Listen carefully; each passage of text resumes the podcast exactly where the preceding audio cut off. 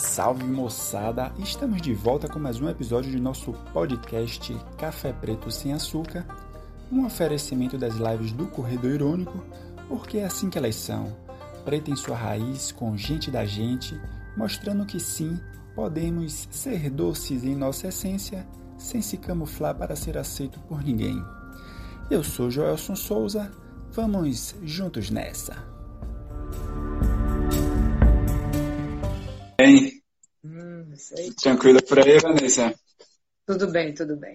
Tudo aqui. Aí tá calor ou tá frio? Aqui tava frio, agora tava quente, agora tá mais ou menos, tá mais ou menos assim. Ah, a gente aqui tá na época de nosso inverno, né? Então aqui o frio é 23 graus, 22 graus, é o máximo que a gente consegue chegar. Aqui no Rio eu digo que só tem uma estação, é calor, é muito calor, muitíssimo calor, mais ou menos calor e pouco calor, mas é o tempo todo calor. Calor com chuva, calor sem chuva. É isso aí. Não, não refresca nunca. ah, com certeza. É, lembrando que essa é a nossa live no Instagram, Corredor Irônico. Então, quem está acompanhando também pelo podcast, né? Nós deixamos nossas lives lá no podcast. Hoje a gente vai conversar com a corredora, a psicóloga Vanessa Protásio, nosso amigo Silvio Boia está aqui. Né, já agradecer de antemão Silvio Boia, foi quem fez essa ponte aí, esse canal com Vanessa. Valeu, Silvio. Vanessa, queria que você se apresentasse, conta pra gente um pouco quem é Vanessa. Fala aí. Inclusive, eu queria, Vanessa, que você comentasse também sobre você ser corredora profissional. Acho que isso. Eu fiquei curioso, acho que o pessoal também aí. Olha, na verdade, eu não sou corredora profissional, eu sou uma corredora amadora de alto nível. Mas não sou, eu, quer dizer, eu, eu, eu acho que tem que definir o que é um corredor profissional. Corredor profissional, para mim, é uma pessoa que vive disso e é sustentado, por isso tem patrocínio, essas coisas. E nada disso eu tive. O que eu tive foi uma grande história na corrida e corro há muitos anos e trabalho como profissional para os corredores. Então, talvez aí é que tem essa, esse termo, eu sou corredora profissional. E eu treino há 38 anos e trabalho também com corredor, assim, dentro do, do circuito de corrida, de, junto ao corredor, é muito mais próximo ao corredor do que as, as organizações de corrida, e é isso. É, enfim, eu, eu sou psicóloga, trabalho há mesma época que eu corro, eu estava me formando na faculdade quando eu comecei a correr. No tempo do onça, aí, 1981 e 82. Uhum. E aí eu me dediquei muito à corrida, numa época em que isso era muito difícil. É, porque os recursos eram muito baixos, as, organiza... as corridas eram bem feitas, elas não eram mal feitas é, tinham premiações, mas, por exemplo, só tinha água quando você ia correr. Corria uma maratona, só bebia água, gel nunca existiu. Então, as condições é, eram um nível muito alto de adversidade. Então, só corria mesmo quem queria muito e quem era acreditava que aquilo ia dar. E esse foi o modelo que eu segui. Tinham poucas mulheres correndo, mas tinha um número de. As mulheres que corriam eram muito boas. Elas vinham não da corrida de rua, e sim da corrida de pista. Quando começou no Rio, as corredoras que apareciam, elas vinham de São Paulo, vinham do Rio Grande do Sul, vinham de não sei onde, todas vindas de quilometragem feitas em pista, que eram 10 quilômetros, 5 quilômetros, aí a pessoa treinava para fazer maratona. Então o nível delas era. Ah. Mas é isso. Então você. Ah. Você que corre, né, desde a da década de 80, então acompanhou e vivenciou todas essas transições e mudanças que o mundo da corrida de rua passou, né, que hoje é algo totalmente diferente, né, do que era início dos anos 2000, década de 90. Isso, vivenciei mesmo a mudança. A entrada da, das mulheres, o número de mulheres começou a aumentar quando foi, é, quantos, é, o número de corredores que tinham eram fortes, eram muito bons. Nem existia elite, você acredita que não existia elite? Só existia pessoas boas, mas não assim, existiam, é, eles tinham que atrair público, então eles convidavam os estrangeiros para virem correr aqui, os campeões de lá de fora, que não tinham nem quenianos, quenianos não eram os melhores, eram os europeus e muitos americanos. Então, eles convidavam, pagavam para os caras virem para poder elevar o nível da prova e as pessoas do Brasil se interessarem. Então, isso deu, é, é, isso era o que chamava a atenção do coisa. E nessa época, tinha uma coisa muito importante, tinha um cara que foi o cara que trouxe a maratona para o Rio, assim, institucionalizou isso, que é o Zé Inácio Werneck, que era um grande jornalista. Ele, uhum.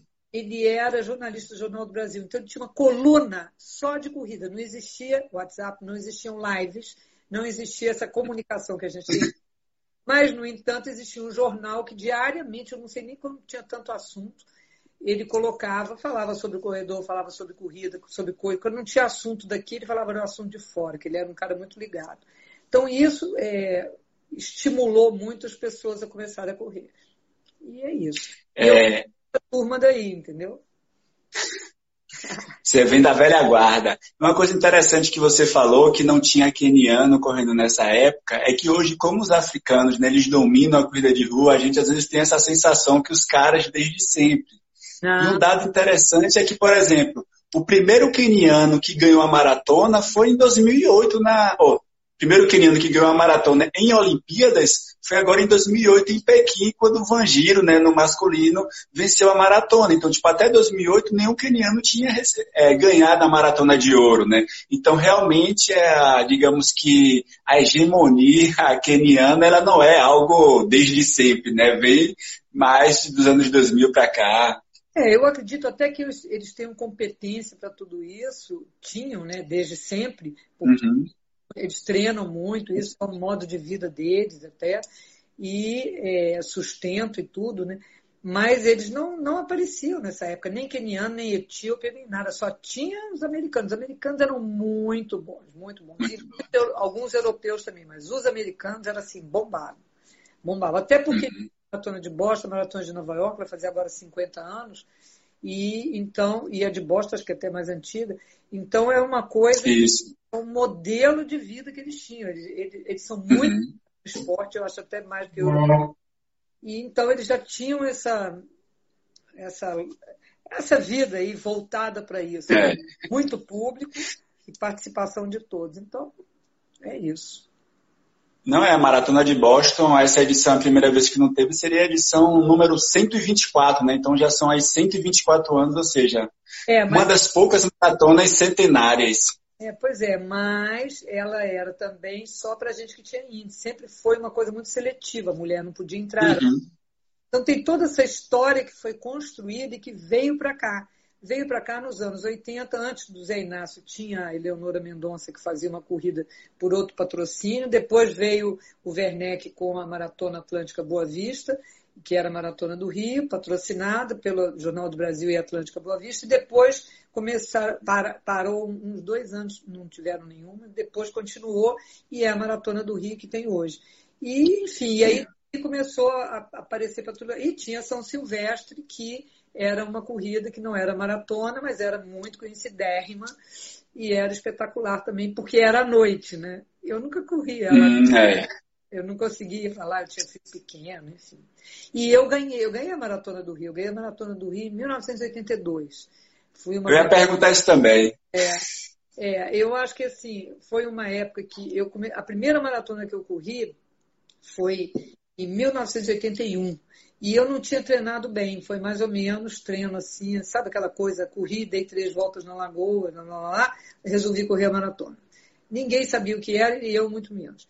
E aí, claro que é, eu corri, eu completei, mas foi uma dificuldade absurda. E aí eu me dediquei para poder fazer uma maratona melhor. Aí eu dediquei tanto que eu ganhei a maratona. De tanto que eu, mas eu fiquei um ano treinando. Eu treinava, treinava. E na, naquele tempo, a, a, a visão que se tinha não era a que se tem hoje. Hoje tem muito mais recursos. Porque hoje você faz educativo, você faz academia, você faz trabalho de força, trabalho de mobilidade, trabalho disso, trabalho daquilo. Antigamente era apenas resistência. Então eu corria, rodava, rodava, rodava, rodava. E deu certo, eu fiz um ótimo tempo. Eu ganhei a maratona aqui 3 horas e 4. É, quando né? A, segunda ficou muito atrás de mim. Então, é isso. E aí eu comecei sempre a melhorar. A, a minha visão de mundo é assim. É, eu quero sempre aprimorar o que eu fiz naquela vez. Então, se hoje eu corro, hoje eu faço uma maratona 3 horas e 32, 33, mas eu sempre penso que a próxima eu posso baixar para 3 horas e 30. Um pouco. ah, show de bola. É... Ô, Vanessa, você que trabalha né, e ajuda aí corredores, né? Eu vi que você teve, fez um trabalho, tem um trabalho aí também com o Silvio Boia, né? Ajudando ele aí também a melhorar esse processo de corredor. É, a gente agora, né, vivenciou aí todo mundo uma pandemia né, onde veio o isolamento social e junto com o isolamento social veio todas as discussões né, em relação à saúde mental, em relação à ansiedade, em relação ao corredor que sempre teve em sua rotina deixar de correr.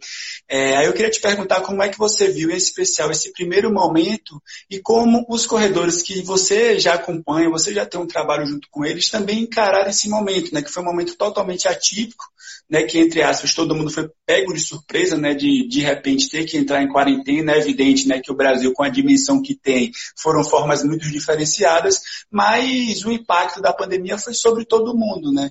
Você enquanto psicóloga que tem esse trabalho também ligado com a saúde mental e com a corrida, como é que você viu isso em especial, né? Como é que os corredores encararam isso? Olha, uma, uma você falou uma coisa que foi o mais importante, que é o gancho que eu acho que pega na gente, que é assim. Ninguém estava preparado para isso. Ninguém tinha um plano de contingência. E se algum dia eu vou fazer isso, aí você abre a gaveta e arruma uma solução.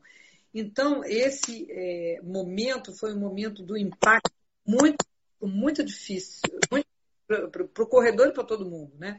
Ficar assim, o que é ficar em isolamento social, o que é conviver com uma ameaça porque o, o, coronavírus é uma ameaça e é sempre, a, o tempo todo, e como que você equilibra o seu cérebro nesse comando, né? O que eu posso fazer, o que eu devo fazer, o que eu quero fazer, porque as coisas se misturam.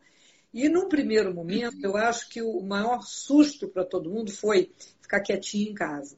Como se ficar quietinho em casa fosse proteger, claro, é uma, é uma medida pro, protetora, e mas internamente não é, gerou muita ansiedade, o índice de ansiedade aumentou assim, um absurdo, é, porque as pessoas não estavam sabendo conviver com isso. O que é trabalhar em casa, o que é ficar desempregado, o que é não correr. Então, o que é que a gente pode fazer e o que, que a gente consegue fazer? E aí, esse estado de ansiedade, ele foi diminuindo conforme a gente foi se adaptando. E eu trabalhei muito isso. O primeiro passo para essa situação foi adaptação. É o que você pode fazer hoje por você neste momento. É equilibrar os seus pratos para que você tenha saúde mental, para que você tenha capacidade de resolver a sua vida. Muita gente foi difícil para todos, foi. Agora já passou, porque essa fase ela já caminhou. E o que eu agora estou mostrando uma coisa bem interessante que a gente não pensa, que é a gente acabou flexibilizando. Antes do governo abrir, a gente mesmo já trabalhou em cima dessa flexibilidade interna. Porque já saiu daquela fase mais aguda e a gente se acomoda um pouco. Agora, continua, e assim, essa fase aguda ficou todo mundo com um sentimento de eu preciso me sentir seguro, eu preciso ter o controle da minha vida. Então, criou-se uma zona de conforto, porque você fica dentro de casa acomodado, acomodado no sentido de seguro, né? não é de não estar tá fazendo. É, e isso foi importante para todo mundo. Todo mundo precisou de passar por essa adaptação. E aos poucos essa coisa foi se quebrando, porque, por exemplo, quando você diz ninguém pode entrar na minha casa e eu é, não sei o que eu vou fazer com isso, aos poucos você foi vendo as suas necessidades. Então você tem três filhos pequenos, precisa de alguma pessoa para te ajudar, a sua, a sua funcionária uhum. agora ela já pode ir. Então ela vindo, então foi flexibilizando. Você foi deixando ela entrar na sua casa, usando máscara, tomando banho dez vezes por dia, mas entrando. Então a gente foi se, se ajustando nesse momento, saindo um pouco dessa zona eh, de conforto total tão protegido. E agora, e isso assim, para o corredor, o que, que aconteceu? Isso foi do ser humano. Agora, o corredor, o que, que ele perdeu, o que, que ele ganhou? Ele ganhou uma oportunidade enorme de se avaliar. de olhar para o que ele está fazendo. Olhar assim, qual é o grau de competitividade que tem dentro dele e por que, que ele precisa ficar agudo nisso o tempo todo. Ele pode viver sem uma corrida como uma projeção. O que, que ele pode avaliar da corrida que é importante para ele? O que, quem é o corredor dentro da corrida? Você percebe? Então, assim, esse caminho foi se costurando e é, o corredor começou a entrar num looping assim, meio vou fazer todas as aulas online para não perder. Ele estava focando na perda. a performance na quarentena, né? Pois é. O que, que ele vai fazer com ele mesmo quando ele está num estado desse? Então, você conhece uma coisa que fala assim: todo excesso está encobrindo uma falta.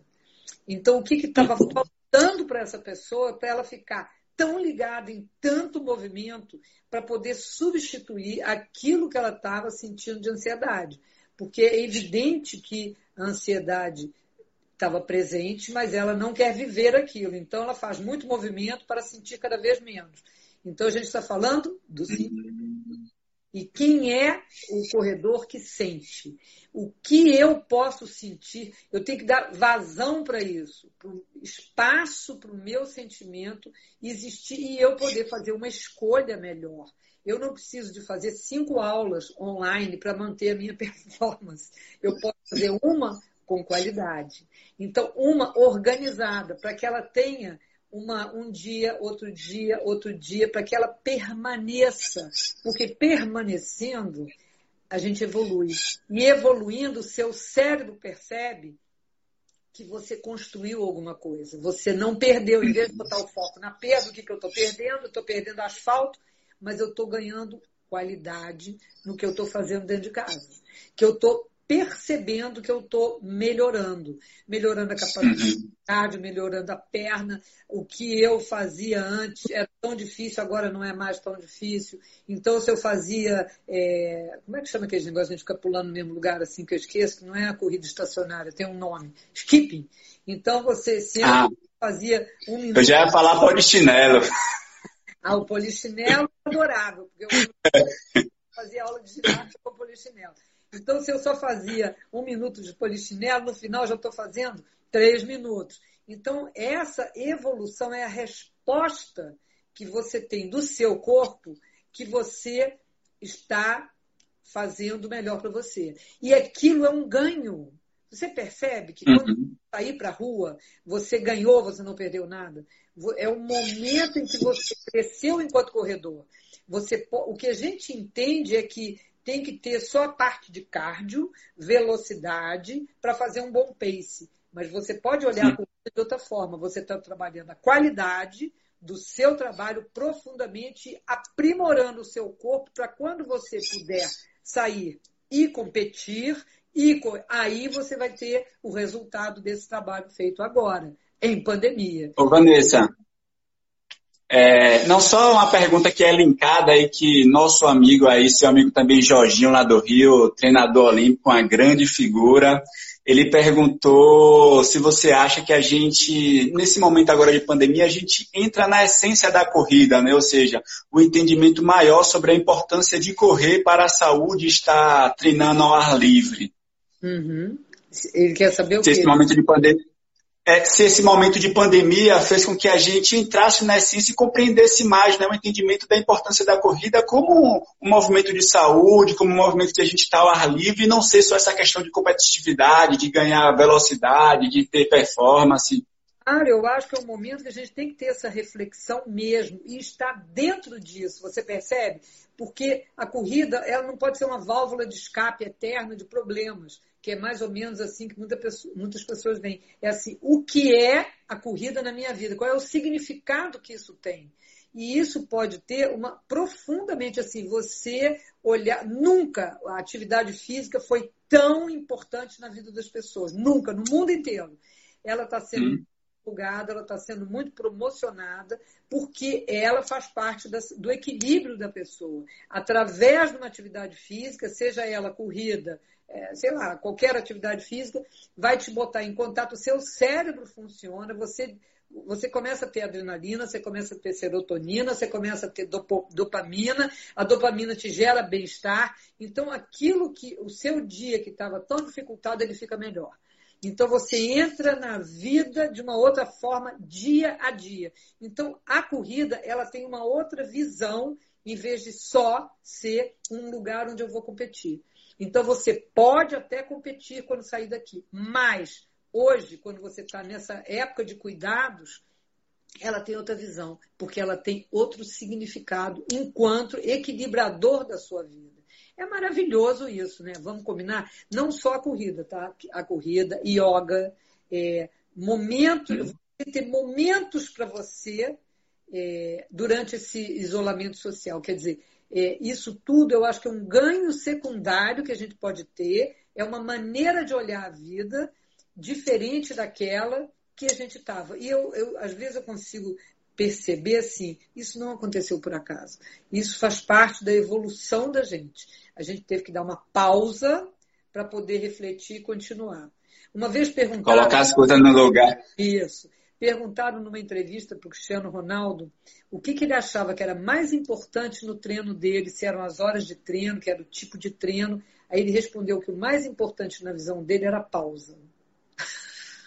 Olha só, o mais importante era o momento em que ele parava, tirava o foco de tudo que ele estava fazendo e ficava refletindo sobre isso. E ele se desligava um pouco do treino, porque o treino era tão focado, tão exigente, tão presente que ele, ele só fazia aquilo. Então, na hora que ele não estava treinando, ele estava descansando. Então, aquele descanso para ele era mental, era físico, era equilibrador. Então, eu vejo isso como se fosse uma pausa na vida da gente. O que, que a gente tem que aprender com isso? Quais são as emoções que a gente leva enquanto um aprendizado uhum. para poder levar para a vida da gente depois que isso tudo passar? Porque uma hora vai passar ou diminuir esse, esse teor das coisas, né? Ah, com certeza aí, aí onde você está, já, já flexibilizou? Já pode sair? Já pode correr? Não pode? Como foi aí? Semana passada, é, a gente viveu um lockdown, entre aspas, né, que tinha a cara de lockdown, mas sem o nome de lockdown, né, onde fechou tudo, né, teve rodízio de placa de carro, e na semana passada flexibilizou para a prática de atividade física ao ar livre e abriu os parques. Os parques também estavam fechados, a orla estava fechada, mas desde a semana passada você já pode fazer atividade ao ar livre, é evidente, né, respeitando todas aquelas medidas, né, de segurança, distanciamento e tal. Mas aqui começou a flexibilizar já na semana passada. E a máscara é obrigada na corrida ou não? É, essa é uma polêmica aqui, porque a máscara é obrigada a você utilizar. Inclusive, o próprio governo fez campanha na televisão, meio que explicando de, ó, gente, tem que correr de máscara, porque se você correr de máscara não é tão ruim assim como estão pintando. E aí, como saiu aquela normativa da OMS, aí fica essa polêmica, né, entre os corredores. Mas aqui é obrigado, quem estiver na rua, a orientação do governo é correr com máscara. É, eu vi, é, pois é, é, aqui também tem isso, não é obrigado, mas é, os médicos estão pedindo para que as pessoas corram de máscara e tal, porque é mais cuidadoso. É, eu acho que a gente está num momento, quer dizer, assim, do começo de tudo, né? Antes era tudo proibido, você fica dentro de casa. Aí está soltando e a pessoa tem que descobrir, quer dizer, aonde que, para onde vai a ansiedade dela? Ela perdeu a vontade de correr, muitas pessoas perderam. Perderam a vontade de dar continuidade. Eu acho que é mega importante que elas voltem. Mas que elas voltem avaliando qual é a emoção que ela tem, que vai fazer com que ela tenha motivação para voltar e voltar para a rua, correr, etc, etc. Ou fazer qualquer atividade. O que eu percebo é assim, você perde a liberdade, você ajusta, e agora o segundo momento de adaptação é quem sou eu enquanto um corredor nesse mundão besta que eu vou abrir a porta da minha casa e vou botar o pé na rua. Então, o que, que acontece com a minha emoção? Qual é o meu primeiro medo? Qual é o meu primeiro passo? O que, que eu posso fazer para que eu me sinta segura de que eu posso correr. Eu devo correr, isso é importante para mim. Eu vou tampar os olhos e fingir que nada está acontecendo, ou eu vou equilibrar para que aquilo seja importante para mim, para que eu possa ter segurança. Eu acho que a maior palavra é segurança. É importante que a gente vá, porque sabe o que está acontecendo em vários lugares? As pessoas abriu, você pode correr e ninguém está saindo para correr.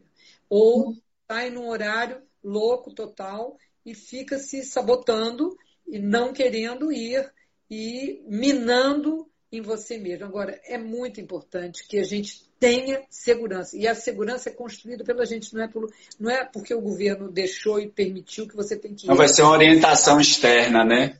Exatamente. Não é externo a você, é interno.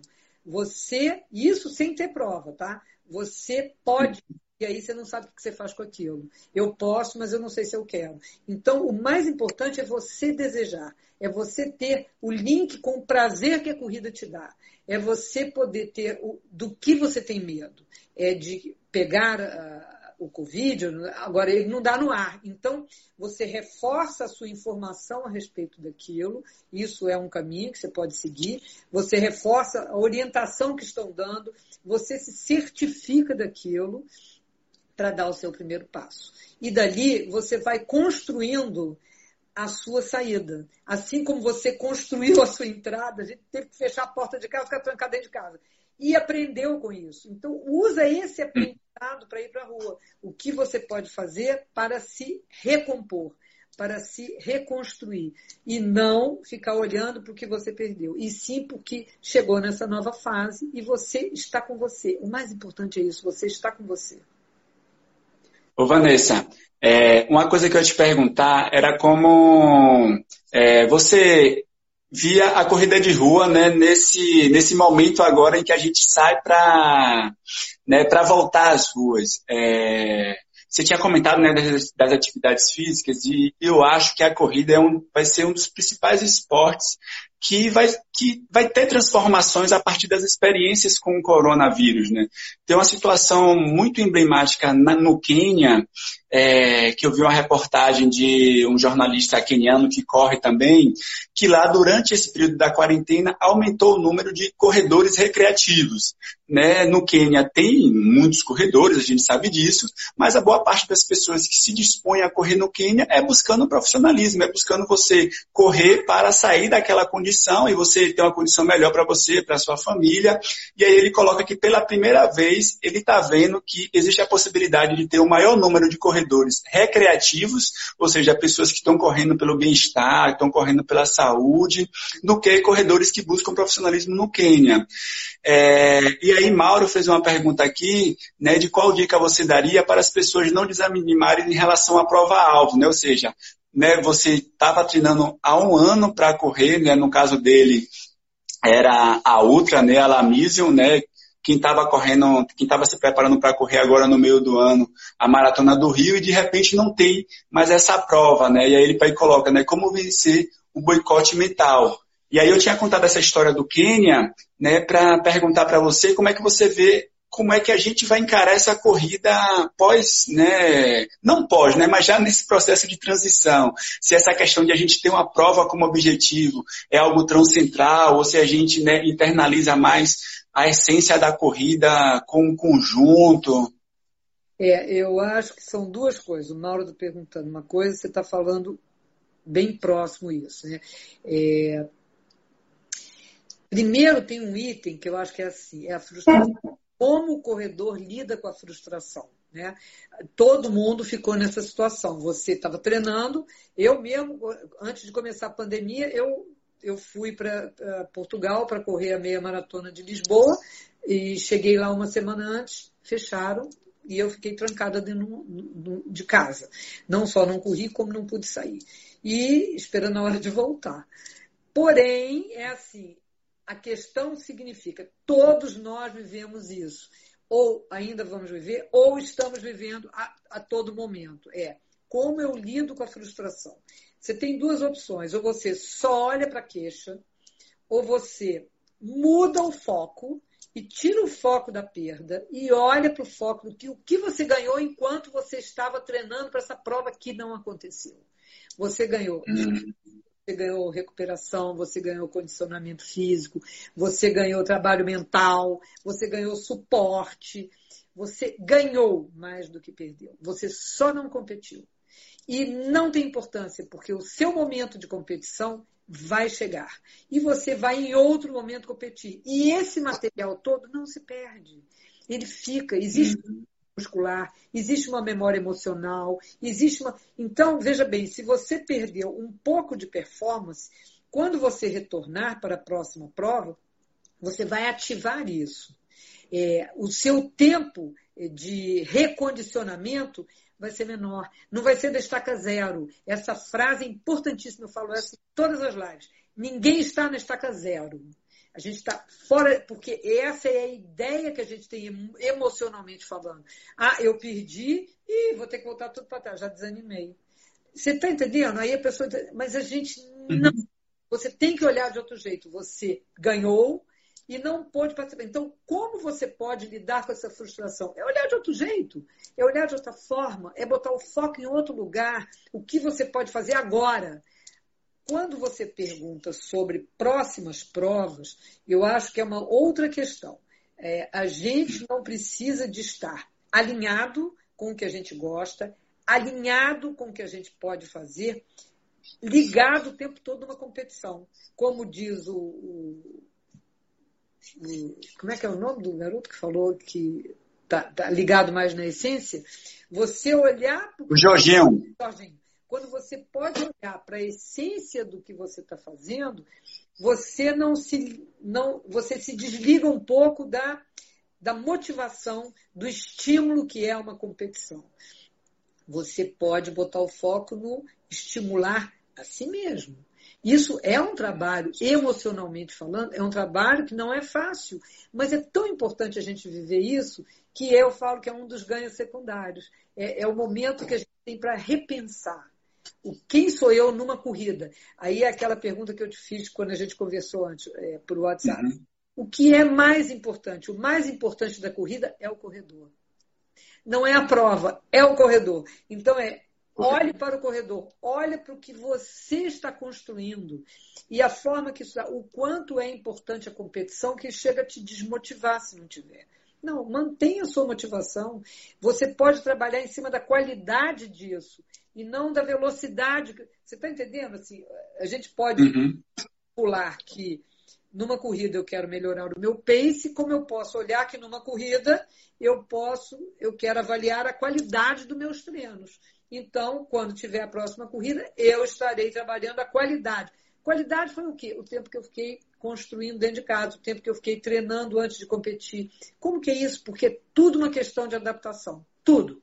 É, você pode começar e quem sou eu? Porque, olha só, é você e o seu grupo. Tem outra questão assim, só sei correr junto com um monte de gente e agora é, não sei mais correr de outra forma.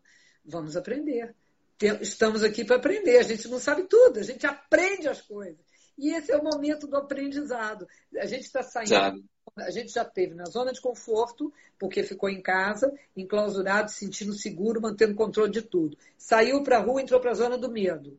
É, um pouco, né? Já posso ir ali, a, a moça já pode entrar na minha casa para me ajudar, eu já consigo ir ao supermercado sem ter tanto medo, sem ficar fugindo dos outros e, mas não estou treinando muito, estou mais ou menos. Agora a gente está entrando na zona do aprendizado. Quem sou eu e o que eu posso fazer por mim quando eu saio para treinar na rua. E como que eu vou me aproximar? Porque olha só, o coronavírus não quer que as pessoas se afastem e nunca mais se gostem. Ela só não quer e não é adequado que você se mantenha muito próximo é, tocando, etc, etc. Mas você pode encontrar com pessoas, pode treinar alguma distância, pode conversar sobre isso, com máscara ou sem máscara. Mas o importante é que você descubra o seu caminho. É cada um olhar para o que é importante. E aí, assim, as assessorias vão ter que se adaptar a isso, como que é manter um grupo, e o grupo não está tão, um, tão junto do outro para que não seja, de novo, um estado de ameaça. Então, a gente está na zona do aprendizado. Depois a gente vai do Crescimento. Então, o que a gente pode aprender com isso nesse momento? Então, e um dos aprendizados que eu acho é você poder olhar o quanto a corrida, enquanto uma prova, que, que lugar ela ocupa na sua vida. O que, que lugar que ela te toma, que você só sabe viver com isso? Não, vamos aprender de outro jeito. Porque é o que a gente pode fazer. Isso faz parte do maior processo da vida, que é adaptação. E quando a ah, gente. Ah, total. Não é? Quando, não. O tempo todo é renovação da adaptação. Você vai se adaptando, você vai ajustando, você vai melhorando e vai se sentindo mais fortalecido, né? Porque aí você não perdeu de novo, porque você está ativo o tempo todo. É só isso que acaba dando o equilíbrio necessário para a gente poder continuar e se estimular. Vanessa, é, duas questões que eu queria que você comentasse. Uma é que é, ainda que a gente né, tenha vivido um momento né, de ansiedade, agora tem esse momento de a gente construir essa segurança, né, de a gente, ó, agora eu posso né, colocar o pé fora da rua, correr, só que de forma segura. É, eu acho que uma coisa que a gente também precisa é, ter em mente é que é normal ter esses sentimentos, é normal ter algum grau de sofrimento, né? Só que você precisa ver qual ângulo que você aborda isso. E eu queria, sobre a corrida, é, teve um fenômeno né, de novos corredores durante a quarentena, né, ou seja, pessoas que nunca correram e que buscaram na corrida uma bola de escape, uma atividade física durante esse processo. Como é que você vê essa relação dessas pessoas agora buscarem a corrida né, como atividade física para lidar nesse processo de quarentena? Tipo, a corrida indiretamente tem esse. Não sei como explicar, mas tem esse tchan de, não, né, realmente é uma terapia, como as pessoas colocam, né, não sei. Como é que você vê esses novos corredores na época de quarentena? Olha, um ponto muito importante, os novos e os velhos corredores sempre usam essa palavra de que a corrida é terapia. Não é, na verdade, porque você não trabalha, ela não é, olha só, ela não é psicoterapia. Psicoterapia é quando você trabalha o material que a pessoa tem, psicológico, e você tem que ter alguém para conversar e trocar e perceber aquilo. Mas ela é terapêutica. Assim como a yoga, assim como o alongamento, tudo que põe você num estado melhor emocionalmente é terapêutico. Entendeu? Então, é nesse sentido que eu leio que a corrida é, é um benefício. É, agora, é, o número de corredores aumentou e eu percebo que aumentou mesmo. Pessoas que nunca correram começaram a correr. A corrida tem uma característica muito interessante. Ela, ela tem uma resposta rápida em relação ao seu estímulo. Você tem, hoje você corre um quilômetro, daqui a uma semana você já aumentou para dois, em três semanas você está correndo três, em um mês você está correndo cinco quilômetros. E o que você ganha rapidamente? Você tem dopamina que te dá o bem-estar, o seu dia fica melhor, o seu humor muda imediatamente. E você começa a emagrecer, para quem está obeso, começa a emagrecer e aí você começa um processo renovado na sua vida, emocionalmente falando. Então, é, você não tem que construir aquilo ao longo do tempo. Não é uma coisa que, por exemplo, no judô você tem que aprender a fazer, é, treinar, treinar, treinar, treinar, para poder é, melhorar, mudar a faixa. A gente tem uma resposta muito rápida. Eu acho que isso é uma das. E outra, está o alcance muito rápido também. Então, você tem uma hum. resposta imediata muito rápida do que você está colocando encontro enquanto uma atividade, sabe? É, você não fica extremamente cansado, você, a não ser que você seja louco, começa a correr hoje, dá e corre 8 quilômetros, aí você vai ficar cansadíssimo. Mas o que você faz que vai crescendo, entrando numa crescente é, positivo, ela é a corrida, entendeu? E ela é rápida, você abre a porta da sua casa, calça um tênis e começa a correr. É claro que tem que ser um bom tênis, você tem que ter uma boa roupa, etc, etc, mas isso você vai percebendo aos poucos. Então, o que leva a pessoa para a rua é isso. Eu posso fazer isso. Eu posso fazer isso porque não vai ter ninguém. Hoje é, eu posso fazer isso bem cedo, porque eu não conheço que é nada disso, é um mundo novo, mas eu vou me permitir fazer isso. Aí você vai e começa a se testar e começa a ter uma resposta boa, positiva, porque a corrida é muito boa. E, e aí é isso. E ainda te dá um benefício emocional rápido, porque você fica bem, porque você libera todos os seus hormônios dopamínicos do seu cérebro, e aí você fica equilibrada e acha o dia maravilhoso. Então, para quem está achando que a vida está horrível, a coisa começa a mudar. Então, é isso que leva a pessoa rapidamente para a rua. Né? Assim, é uma coisa mais fácil. Não tem horário, não é fechado, não depende dos outros, não depende de nada, só depende de você. E ainda te dá o benefício de que você está mais gordo, você emagrece, etc, etc. Tem os que estão presos dentro de casa e querem sair um pouco porque estão comendo muito, então tem medo de engordar, então começa a correr. Isso eu estou falando do iniciante. E aí é que mora uhum. o iniciante, ele precisa de ter uma orientação. Então, se ele está indo sem orientação, é importante que ele goste e retorne e comece a procurar uma orientação de um profissional para que você possa fazer aquela, aquela construção de um corredor bacana, que não seja rápido, que não seja lento, que não seja, que seja prazeroso e que te dê, entendeu? É sempre ligado ao prazer, mais do que a competição. Esse corredor não conhece o que é competir. Ele está vendo o que é a corrida. É, eu ia perguntar é, como é que você vê o seu trabalho, né? Você tem um trabalho junto aos corredores. Na verdade, eu ia perguntar o que é que você tem lidar no, nesse treino mental, né, com os corredores, o que é que você encontra de mais comum, né, que meio que é transversal aos corredores, e nesse momento de retorno, né, 2000 e, final de 2020, início de 2021, com provas, se você acha que a cabeça do corredor, em especial aqueles que já estão em trabalho com você, ou no geral mesmo, ela vai mudar, né? Tipo, tem alguma mudança do ponto de vista mesmo mental, a gente sai mais fortalecido da, da pandemia, por exemplo, em relação ao treinamento mental, o nosso psicológico, ele vai ser diferenciado ou isso também é um processo que a gente vai ter que aprender, a gente vai ter que construir isso ao longo desse tempo? Ou está aprendendo, está construindo? É, eu acho que sim. Um dos pontos que as pessoas me procuram muito é a respeito de elas precisam de se fortalecer em algum ponto. E tudo começa na autoconfiança, né? Como que o atleta ou a pessoa ou o corredor, né? Não é o atleta profissional e sim qualquer atleta, eu chamo de atleta todas as pessoas que correm, tá?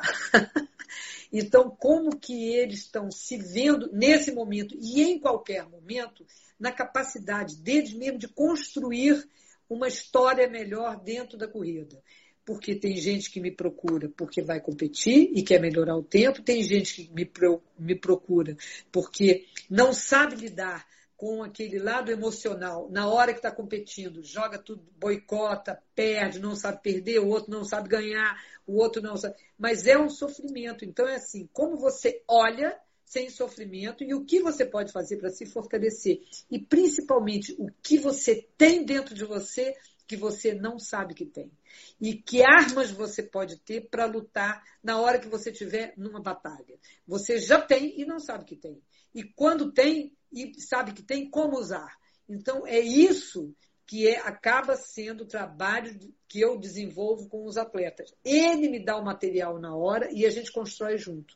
Cada um tem um ponto a ser abordado, cada um precisa de ser fortalecido em alguma coisa. Então, a pandemia, ou o isolamento social, ou estar longe das competições, trouxe um desequilíbrio? Trouxe. Mas também a gente trabalha isso, o fortalecimento que você pode fazer agora, para quando sair daqui, estiver pronto para qualquer situação. O que é estar pronto?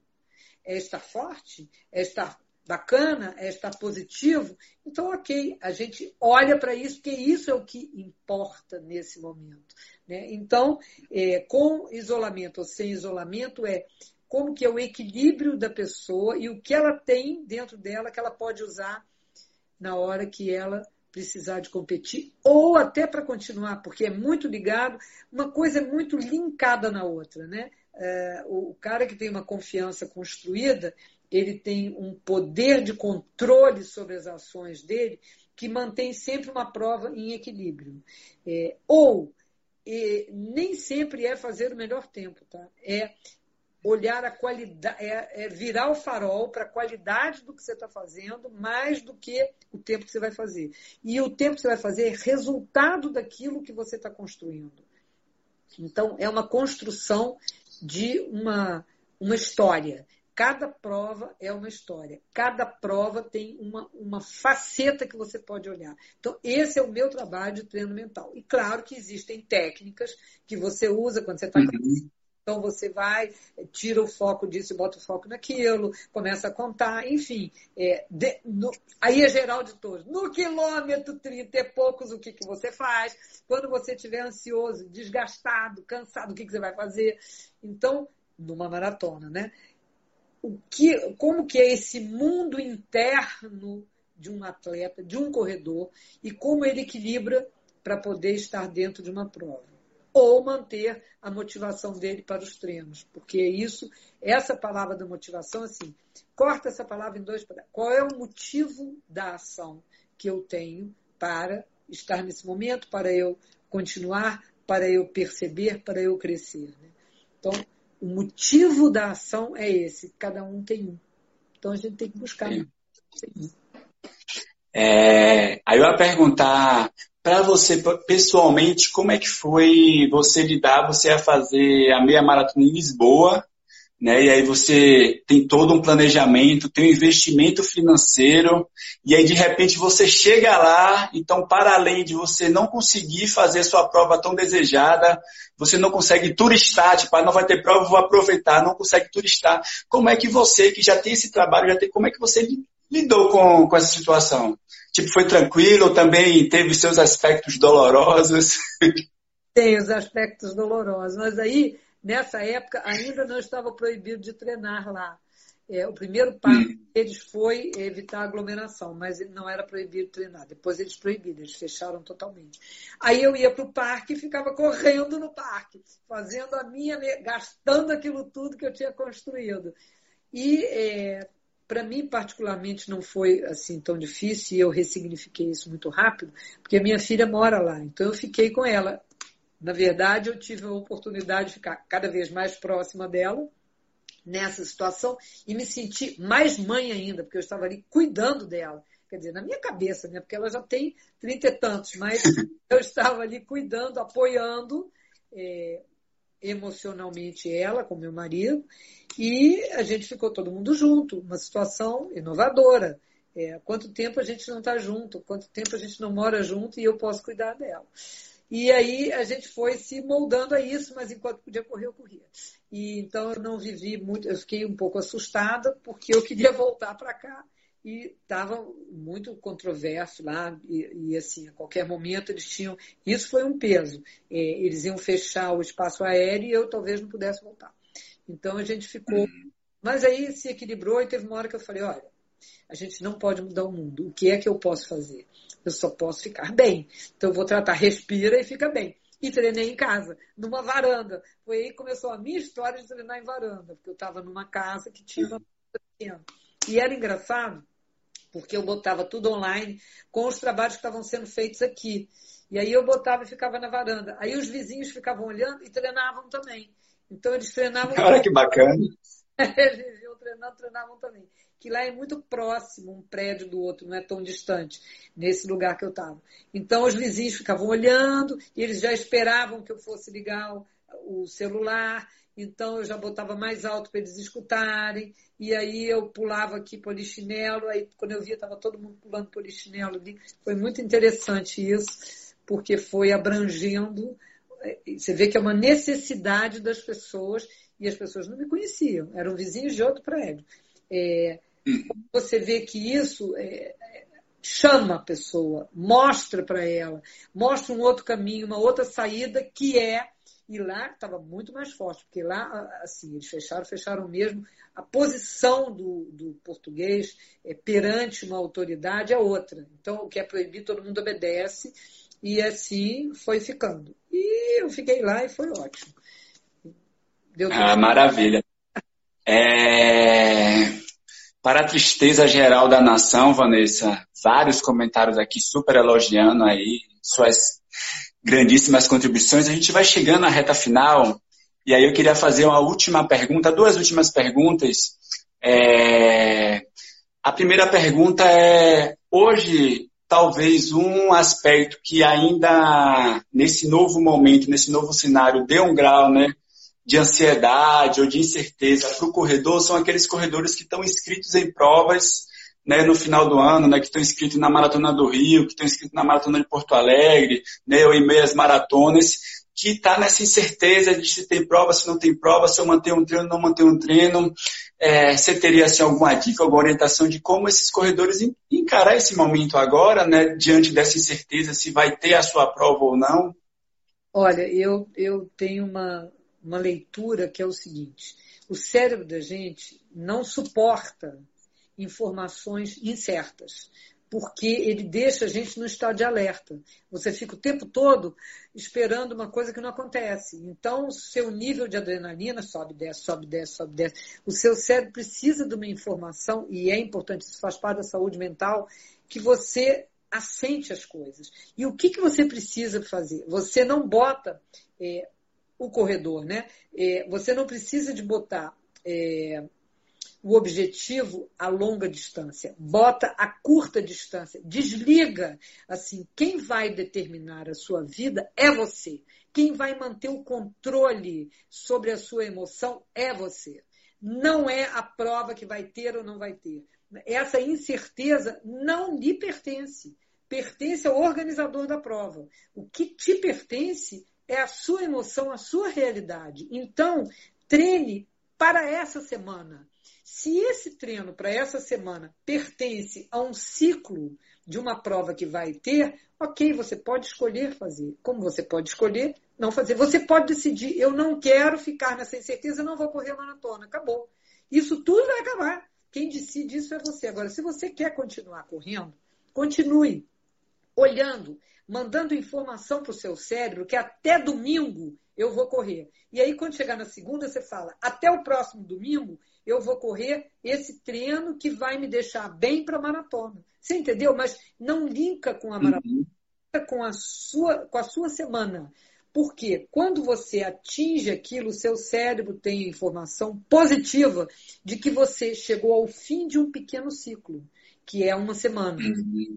Então, ele tem a resposta imediata de que, olha só, olha o que eu estou falando, resposta rápida e imediata da sua construção.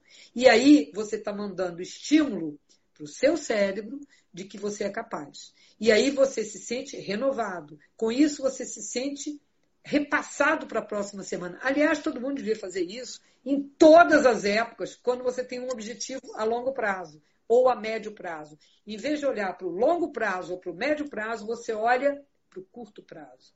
Porque o curto prazo te dá uma resposta cerebral que você precisa, que é começo, meio e fim. Tudo que eu começo, eu estou terminando. Então, isso tem uma resposta positiva no seu dia, na sua vida, na sua construção. Você não pode pegar tudo isso e jogar na decisão do diretor de uma prova. Isso é da sua vida.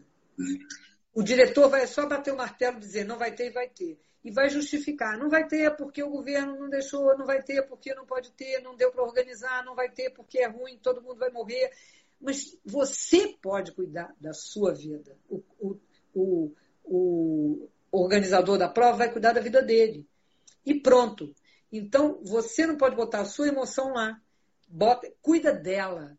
A gente está falando da emoção de um corredor, da vida de um corredor, daquilo que pode deixar ele tranquilo, da continuidade e ficar feliz. Porque é isso, a gente só corre para ser feliz. A gente não corre só para ganhar medalha, a gente corre para ter estar correndo e continuar. Eu corro há 38 anos, escuta o que eu estou falando, vão fazer 39 anos que eu corro, quase 40.